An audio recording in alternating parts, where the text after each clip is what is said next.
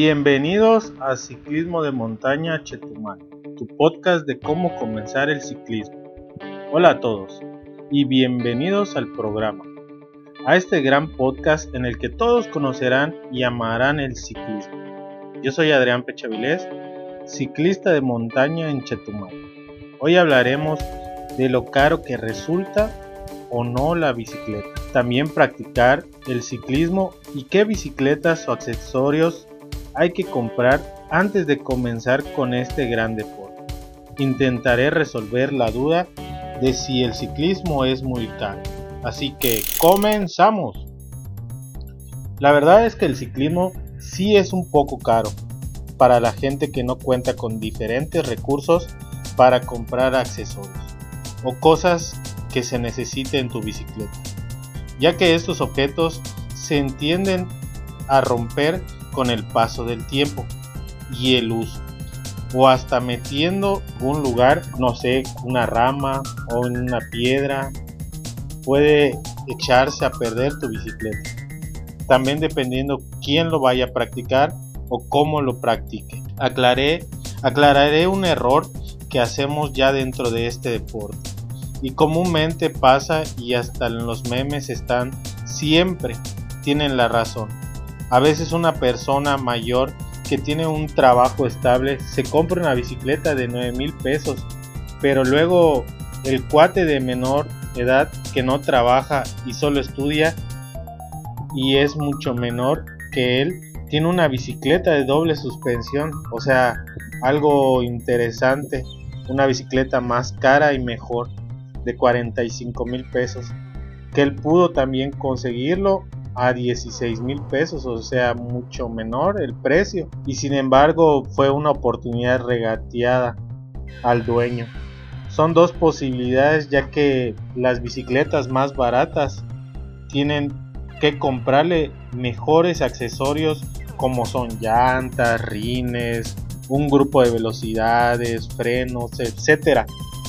Pero la industria del ciclismo ya trae sus productos muy desechables o sea que comprar una bicicleta de 9 mil pesos, por más que lo compres, aún así sigue siendo una bicicleta de muy baja calidad. Debemos pensar que en quien utilizará la bicicleta y para qué lo van a utilizar. Porque no sabemos si este deporte le gustará o si solo lo practicará en verano o si quedará en la cochera tomando polo. Porque así he conocido a muchas personas que compran bicicleta que hasta en 50 mil pesos están siendo una adquisición arrumbada. El ciclismo es un deporte de precio alto, porque si eres un apasionado a la bicicleta, déjame decirte que las propias marcas, la TV y las redes sociales hacen que siempre quieras lo último, de lo último.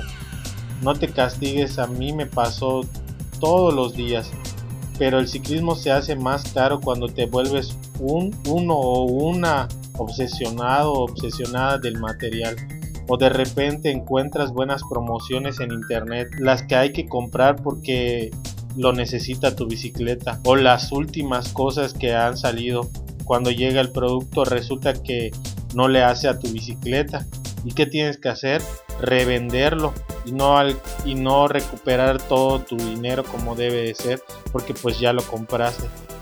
Aquí empezarás a querer consumir cosas más caras que no te servirán de nada y gastar cantidades de dinero. Pero sin embargo hay una solución a todo esto de comprar una bicicleta de menor gama y un remedio que yo podría decir en el tiempo que he estado en las bicicletas proponer es que si tienes una bicicleta de 9 mil pesos, es ahorrar un dinero o trabajarlo para juntar unos, no sé, 10 mil o hasta 15 mil pesos y vender la que tienes por partes. Si es que las piezas que tienes son muy caras, así podrás juntar una buena feria, poder comprar una bicicleta de mejor gama, Marine, Ripzone 2, una Trek, Fuel, una Polygon, estas son muy buenas bicicletas, sin ya la necesidad de gastar más en cualquier otro accesorio, pues estas estas bicicletas te podrían ayudar bastante para los fanáticos o impulsivos que, que se vuelven las personas.